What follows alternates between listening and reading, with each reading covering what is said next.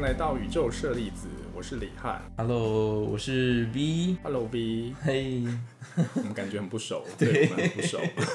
对我们说实话，也是因为呃因缘际会之下，有了这一次的 podcast 合作。要怎么说？感觉现在大家都喜欢斜杠嘛，觉得自己应该要斜杠个 podcast，可是一直都没有动力。现在终于这个有这个机会了。所以你斜杠了什么？哦，我斜杠很多诶。我一方面我的本业是一个呃剧场演员，虽然很久没有碰这个东西了，然后现在在当配音员，然后有在片场当制作人啊、model 之类的，所以算是涉猎蛮多东西的。了解，现在好像很多人都会做斜杠这件事情，对，所以我觉得这是一个非常有趣的现象。这也是为什么呃我会想要做这一个 podcast，、呃名字会取做宇宙舍利子，对，是因为我之前的就是我去年就是有这个想法的时候，就是有听说今年是二零二一年嘛，二零二一年是宗教会很盛行的一年。宗教，对，我想可能是因为二零二零年的时候，可能大家会在家开始思考，因为没有工作，或者是因为疫情的关系，必须在家工作，然后跟大家可能隔离，所以在家的时间变多了，或者是自己独处的时间变多了。就开始想东想西这样子，没有错，就开始创立宗教。没有错，想东想西，所以就开始会探索自己的内心。嗯嗯，我不知道大家是不是都这样子，但是我确实是，呃，我确实是一直都有在探索自己的内心，但嗯好像大家有确实就是周遭的朋友也也有确实因为这这次疫情的关系，所以开始往内心探寻一些让自己平静的方式。对，因为我我的很多朋友也都是因为，尤其是二零二零年上半年的时候，因为疫情的关系，很多的工作都取消，所以他们很多多了很多自己的空间，换自己能自己相处的时间，所以有些有时候会听他们说，他们领悟突然领悟到了什么东西，会觉得哇，那其实这样子，你失去工作好像对你来说也不是完全都是坏处，这样。我觉得还蛮不错的诶，虽然这样讲很奇怪，但是我二零二零年真的蛮忙的，所以我反而很少有跟自己相处的就时间。是我刚呃，在这之前，我有跟 V 讨论了一下嗯他最近的生活跟工作情况，然后有发现，哎、他非常的忙。对，我好想放假。我就很想告诉他说，在现在这个阶段，你还能非常的忙，真的是一件非常对啦，我应该说也很谢谢大家。会特别想要找 V 来一起合作，是因为 V 其实是出生在一九九五年，嗯，然后我本身自己是出生在一九八一年，嗯，所以我们中间相差了有一段距对离，，差了十四十对十四岁，十四岁，对。对，所以我就很想知道说，现在对，就是跟我相差十四岁的小朋友，对 我来说是小朋友，对，或者是现在时下的年轻人，嗯或者是同志族群们，嗯。都在做些什么？我觉得我自己有好几个身份啦。第一个就是表演者的身份。呃，戏剧系毕业之后没有走入剧场，而是当了配音员。我虽然在大学时期学了表演，演了很多的舞台剧，很多的技巧都在我身上，但是我觉得在这边工作，我没有其他前辈们说的那种。啊，真的好快乐，就是剧场之神在召唤你那种感觉，就是剧场需要我，我也需要剧场那种感觉。所以你没有在剧场这件事上面有对，应该说我的成就对我的，对对对对，在在大家如果最近有看那个《灵魂急转弯》的话，就是我在剧场上没有火 no 花，spark，对对对，在上面没有火花，所以刚好大四那一年非常迷惘的一年吧。不论你是读什么科系，除非你已经你是那种顶顶标科系，牙医、律师之类的，不然我觉得读任何科系到大四那一年，或是要出社会前前前阵子，我觉得都会非常焦虑。那时候刚好遇到了呃一个朋友，他正在上配音班，然后他就拉着我一起去报名。对，因为 会找 V 来一起合作，是因为我觉得配音员这件事对我来说，因为我也曾经就是斜杠做过非常多的事情，但配音这件事对我来说真的是非常的遥远，所以才邀请他一起来做这个 podcast。对哦，我觉得呃，讲到我们之间有一个十四年的差距嘛，但是我觉得有一件配音这件事就是一个非常应该说。台湾的配音环境到目前为止算是一个跨越十四年这一个的维度的感觉，因为现在呃很多人听到的记忆中的配音员老师们啊，都还在线，都还在线上。从我出生到现在，现在都还在线上，我真的超佩服他们，他们喉咙怎么都不会坏。就是我希望我以后也能像他们一样。他们真的是常青树，因为有一些声音，我记得在我很小的时候就已经有听到。然后现在哎，还是那个熟悉的声音。对，我觉得他们超猛的。然后，而且看到他们本人，就是有一种见证台湾配音历史的感觉。应该说，跟他们上课有一种我真的自己有在进步的感觉。所以你那个课程大概上了多久之后就开始出来当配音员？哦，我上了一年哦，上了一年。对，也就是。因为毕业后也无所事事嘛，就是接了一些剧场的执行制作，就是一些行政上面的东西。可是我发现很无聊，也不是我想要的。虽然我会做，但我不想做，所以我就去学，边做边去学配音。那这样子我也很好奇，就是毕竟你你的人生经历多了我十四年嘛，你的斜杠一定是。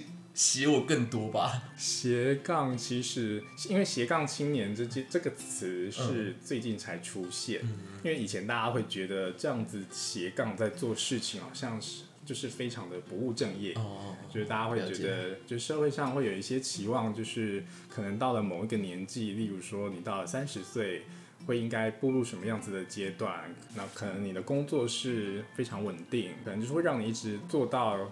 你退休为止哦，会有可能大家都会有这样子的一个想法，嗯，但是由于呃后来产业结构的改变，所以大家就好像开始渐渐的出现了，呃，我正在做这件事情是我的主业没有错，但是我也想要去尝试我自己特别喜欢的事情，所以就渐渐好像有了这个斜杠的产生。哦，所以你原本也是有一个。呃，算是大家认为的正业的这种工作吗？我其实一直在不务正业。那那你这种 一直不务正业，这就是有人质疑过你，或是有说过什么东西吗？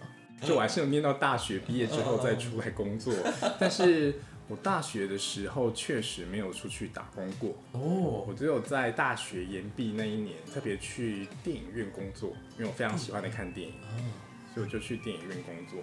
打工这样，因为啊，因为那个时候我毕业学分不足，嗯，所以我就剩下好像剩下两学分而已。对，所以我剩下两学分，但我就还要再待待在学校再待一个半年、一年之类的。所以我就想说，哦，好，那我我就去 做一下打工这件事情，挣点零用钱这样。对，赚点零用钱，因为毕竟就是花费也是蛮高的。嗯，对。但呃，我跟 V 不一样，就是我。毕业的时候，其实我有想过我要做什么，就我那个时候已经想好我要做什么，因为我念的是法文系，可是大家觉得法文系应该再继续出去深造之类的，对，深造或者是在，可是法文系其实在往上念上去的话，如果在台湾就变成要做学术研究。哦。好像还蛮多语言都是这样，或者是蛮多科系，就是如果要再继续念上去的话，就是要做学术研究那，或者是去外商公司工作。对。可是啊，因为我毕业那个时候，法文真的在台湾非常的不流行。啊。就那个时候的当道的语言还是英文，嗯，或者是日文，对，就是这两个语啊外国语言。那一年大概是哪一年呢？就是那一个时代，那个年代大概是两千年初。两千年初，我大学毕业的时候，其实是我有一个很 很想做的工作，但是我就是这说出来，大家会觉得，哎，为什么？就是我大学毕业的时候，我就已经决定好我要去百货公司站柜。哇哦！对，有有特定是什么贵吗？没有哎，就是想要站在百货公司里面当帅哥这样。不是不是，那个时候不是这样子想，但是有，呃，还是有替自己设定了一个目标，就是好，那我就从一般的百货专柜开始，然后接着可能就会到呃各大精品哦，对，就是目标可能就是各大精品这样子。但我那个时候想要去做这件事情的原因，是因为我其实是一个内向害羞的人，嗯，可是我又很喜欢跟人群接触，就我很需要自己的空间，但同时间我又我又很需要跟人家对话，嗯。因为我喜欢听，就是其其他人有一些什么样子的人生故事，我觉得非非常有趣，因为每个人的成长背景不同，所以就会带来就是跟我完全可能完全是不一样的生活经验。嗯，了解。对，所以我那个时候的毕业的时候的想法就是，嗯，我要去站柜。可是呃，中间没有经历过太长的时间，我就因为认识朋友的关系，就是就是有去站到了精品柜。哦，然后所以一瞬间我就突然觉得，哎、我好像已经达成我的目标了，就是，所以我就觉得天啊，怎么目标已经达成了，怎么办？对怎么办？来的太突然了，这一切。所以你有这种感觉吗？还是说你你现在的你现在当配音员，那你有想要再往哪一个目标发展，或者是觉得说，哎、你要做到什么地方，然后你就觉得，啊，好像做到了我想做的事情。诶、我觉得我曾经看过一个杂志上面的专访，然后他是专访马丹娜。马丹娜在她二十三岁的时候说过，她跟一个摄影师问他说：“诶、马丹娜，你之后应该说你之后想当什么样的歌手，或是你想要变成什么样的人？”马丹娜只说了一句。她说：“我要统治世界。”就觉得，哇，这个女就是我看到这一篇，我就觉得这女的也太霸气了吧。所以我听到他这句话，就觉得我想有这种志向，应该说在各个方面都可以有一个不错的成就吧。不论是在配音上，应该说想要变成大家记忆中的声音吧。但你现在就是朝着这个方向努力就对了，就是提到某，例如说呃，可能提到某一段词，嗯嗯就大家会知道说，哎、就是那个声音，或者是你突然念出某一段嗯，对，就是说啊，你就是他对这样子，这种感觉。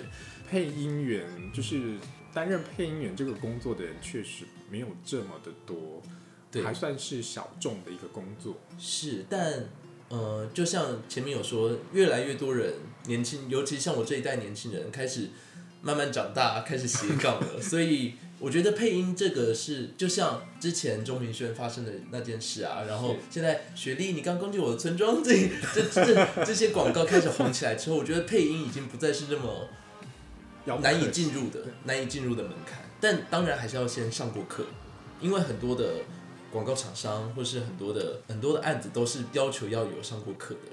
大四的时候迷惘，以至于找到现在这个职业，我觉得，诶，刚好是一个可以让我发挥所长的东西，可以表演又可以，呃，戏感很强吧？因为像你对，像你之前说的，你你刚刚也有说你是一个很害羞的人，非常爱演戏，对你是一个很害羞的人。爱表演。我自己也是一个很害羞的人，我是我其实是一直到大学进入了戏剧的世界之后，我觉得，哦，它是打开我一扇跟世界沟通的大门了。哦，这样确实还蛮有趣的，因为我确实就是那个高中之前有很多朋友的人，对，我算是一个很避俗的人。因为我小学其实没有拿过任何奖。嗯，就是小学念书的时候也没有什么，因为我就是一个排名都在中间的人，嗯，所以我从小就是一直一直是一个很中庸的人，就是而且反映在那个成绩上啊各方面为人处事也是，就是连吃什么东西我都会说。就是我的用词永远只有还好。国小毕业的时候拿了一个让我自己非常惊讶的奖，因为国小那时候还是有分德智体群美，然后我那个时候就拿了群育奖。群育是群育奖就是 对我就想说什么意思？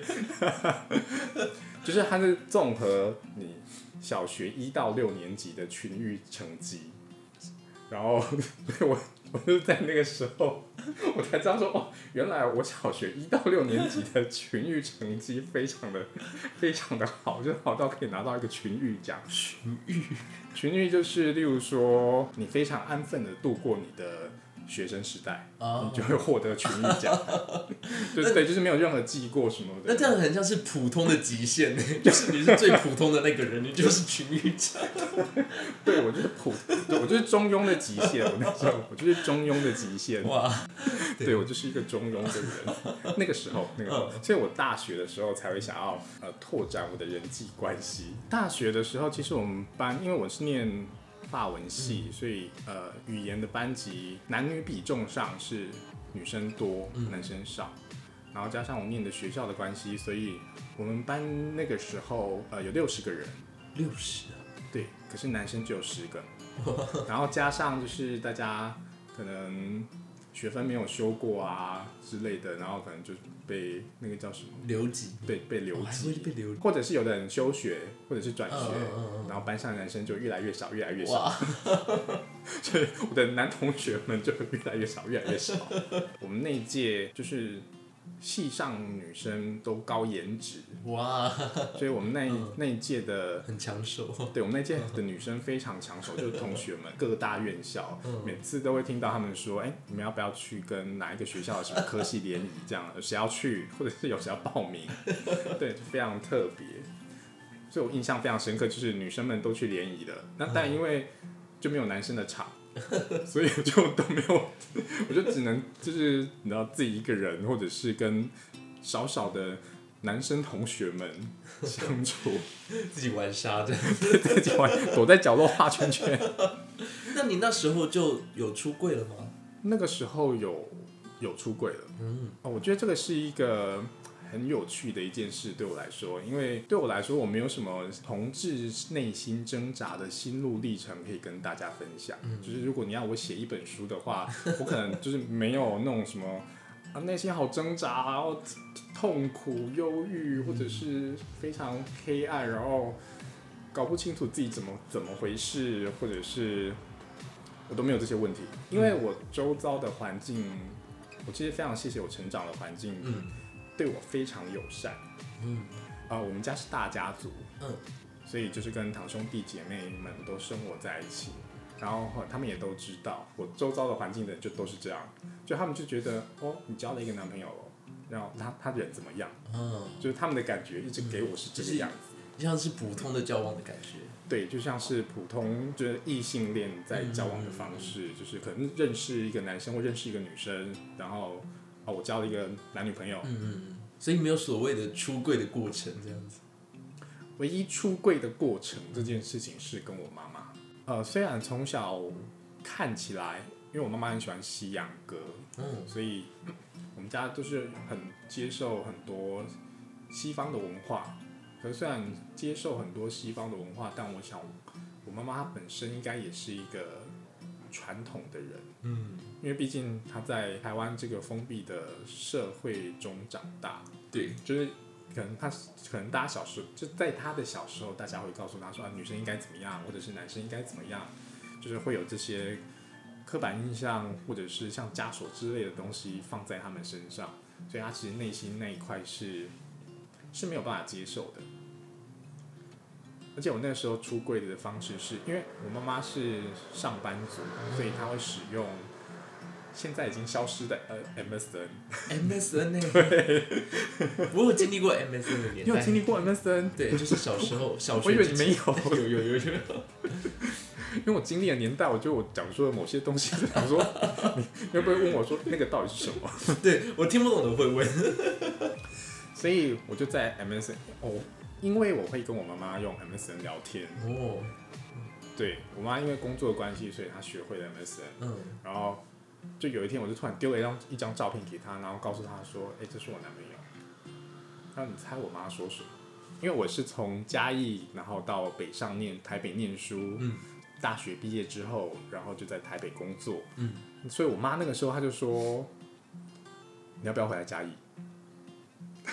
哦，我觉得这句话非常经典，因为他就觉得啊，是台北那个五光十色的城市带坏你的。因为那个时候可能就是同志的资讯不是那么发达，所以大家都会透过电视上或新闻或报纸来片面了解，所以我妈就觉得非常危险。其实我那个时候也没有认真的思考过为什么喜欢男生，嗯我就觉得很正常，因为我就一直把他当成说我就是爱一个人，就这样子而已，并不是因为他的性别的关系而去喜欢他。对，所以那个时候，我其实跟我妈冷战了非常的久，哦，就是中间我就想说，因为他在嘉义生活，我在台北生活，我就想说，嗯，那就算了，就是那我们就暂时不谈这个话题，其他还是可以聊，但我们就暂时不谈这个话题，这样子。我我自己认为啦，嗯我真的不知道我妈妈是怎么想的，但是我我自己认为。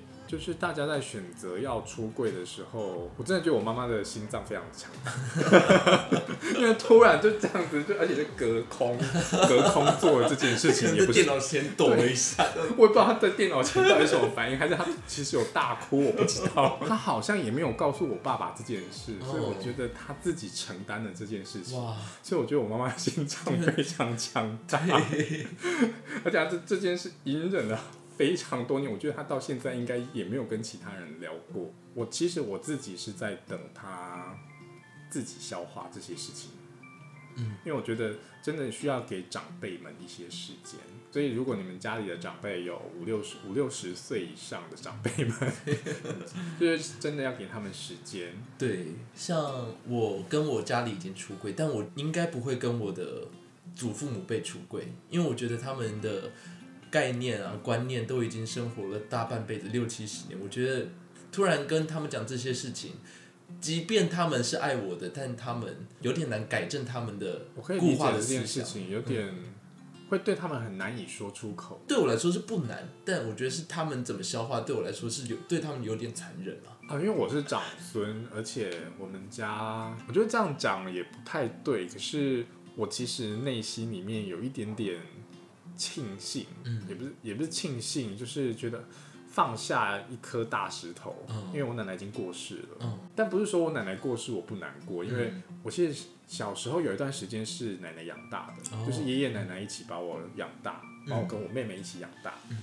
就是单方面觉得她是应该是一个虽然传统，但是接受度很大的人，但是也因为我不想要去测试他这一块，所以其实要不要让奶奶知道这件事，其实有困扰了我一段时间。这样，因为我其实有想好说，好，那我就找个谁谁谁来 假结假结婚一下。大家都这样想过哎，不论男女同志都有这样想过。因为我现在四十岁，所以你知道现在四四 四十岁的同志们，你们在哪里？